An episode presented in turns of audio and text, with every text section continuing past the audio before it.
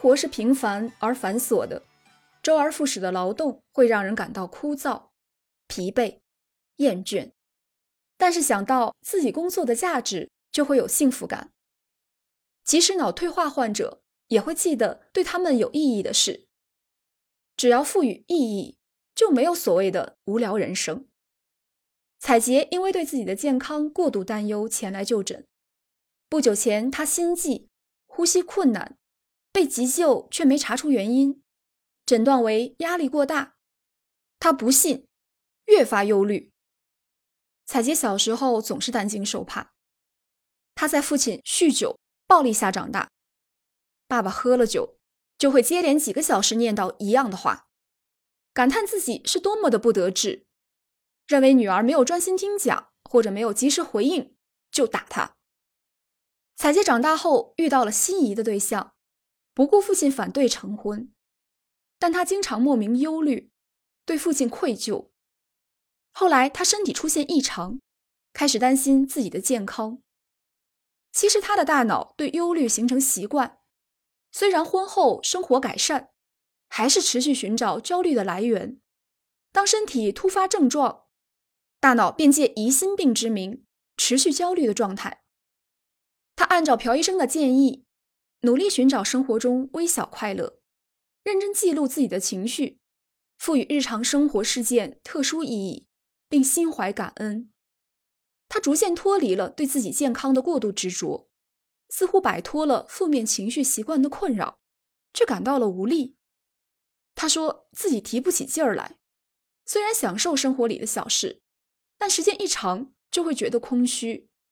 既然总有一天会离世，何必为了快乐这么费心？刚刚开始摆脱负面情绪习惯的人，不再沉浸于激昂情绪中，心情变得平稳，看到过去忽略的风景，感受到快乐。此时无力感突然涌现，瞬间觉得一切毫无意义。如果没有方向，只是在平稳的感觉上兜圈子。会让人怀疑究竟为什么而活。朴医生告诉彩杰，解决之道就是找出人生中最重要的事。对您来说，什么最重要？彩杰说是家人。他想要自己不曾拥有的和睦家庭。朴医生说，你每天做的事，即使是微小的事，都有助于你接近愿望一步。体会到这一点。就不会空虚。彩杰开始改变自己。过去她常对她先生发脾气，现在她会向先生诉说心事，也一改对父亲的逃避，向他吐露心情。不久前，彩杰生下了孩子，她很不习惯对孩子表达关爱，但她不断回想自己的愿望，对养育孩子的辛苦赋予意义，并从宝宝的笑容中获得了快乐。焦虑和疑心病已离他而去，他向规划的愿景一步步靠近。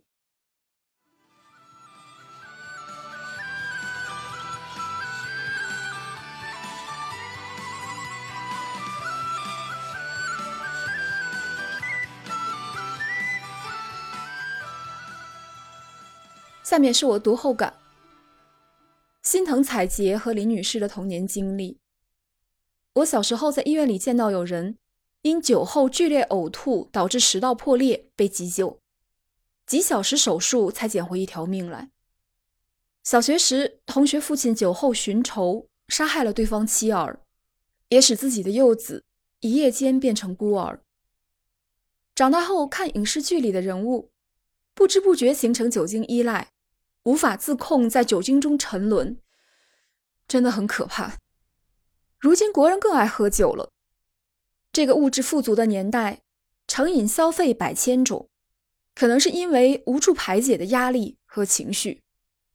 人们越来越重视健康，市场增长迅猛的酒度数不高，资本嗅到了商机，低度酒赛道频频传来融资成功的消息。各色营销广告好像酒是焦虑疲惫的解药。有了它，你就拥有了令人向往的精致生活，空气中洋溢着幸福惬意的味道。一些酒馆把青年作为核心目标用户群，因为大学生占比最高，很多门店就开在高校附近。核心消费场景是聚会、聊天。近年综艺、网剧对年轻女性的酒品牌植入也明显增多。女孩微醺的广告拍的诗情画意，那个清新文艺治愈风告诉你，你需要喝一杯。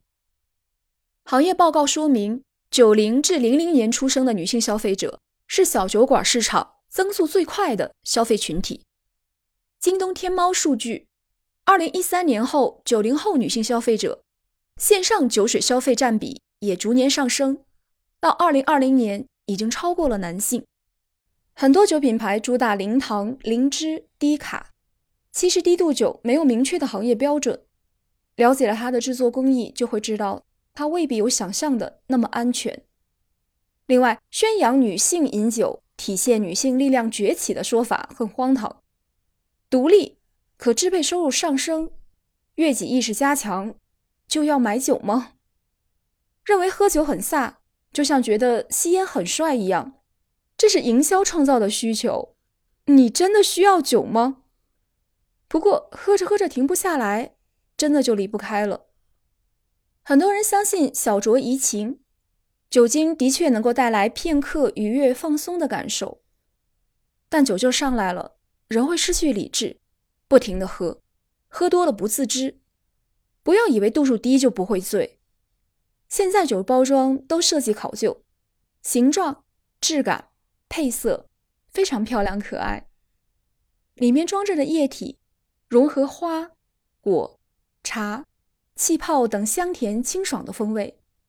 但别忘了，酒精是一种麻醉剂，一种成瘾物质，它始终是个危险的东西。